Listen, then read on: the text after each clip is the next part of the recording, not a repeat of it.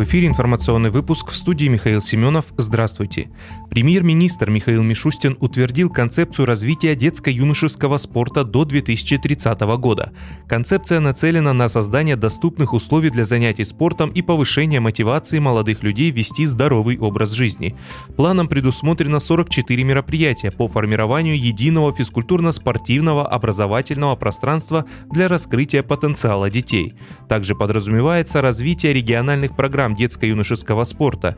Мероприятия будут выполняться на средства федерального бюджета. Эксперты назвали размер дохода для покупки однушки в ипотеку в Москве. Для покупки однокомнатной квартиры в ипотеку нужно зарабатывать не менее 104 тысяч рублей в месяц. Как сообщает агентство РИА Новости, речь идет о первоначальном взносе 20%, ставке 10% и ипотеке на 25 лет. При этом на ее погашение должно идти 70% зарплаты. Год назад с такими условиями и ставкой 7,4% хватило бы 84 тысячи в месяц. Тем временем Общественная палата России сегодня предложила снизить ставку на ипотечный заем или жилищный кредит для многодетных семей до 0% годовых. МВД не планирует штрафовать автомобилистов за превышение средней скорости движения. Об этом сообщили в министерстве, пишет коммерсант. Ведомстве напомнили, что в апреле прошлого года полиции и Минюсту было поручено проработать вопрос закрепления ответственности за этот вид нарушения. По итогам проведенного анализа чиновники пришли к выводу, что существуют проблемы в законодательстве, которые не позволяют установить такие штрафы, поэтому говорить о возвращении санкций рано.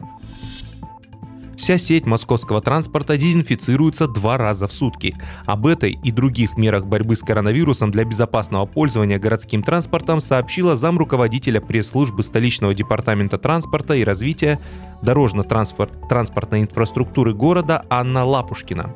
На данный момент 99% пассажиров столичного метро ходят в масках. Также в подземке организованы пункты экспресс-тестирования на COVID-19. И о погоде. Во всех российских регионах ожидается аномально теплая погода. Исключение составит только Чукотка, сообщил руководитель гидромедцентра Роман Вильфанд. По его словам, сильнее всего потеплеет в Сибири. Там норма будет превышена на 8-16 градусов. В Москве в ближайшее время будет на 4-5 градусов выше нормы. А в воскресенье температура воздуха приблизится к среднегодовому значению.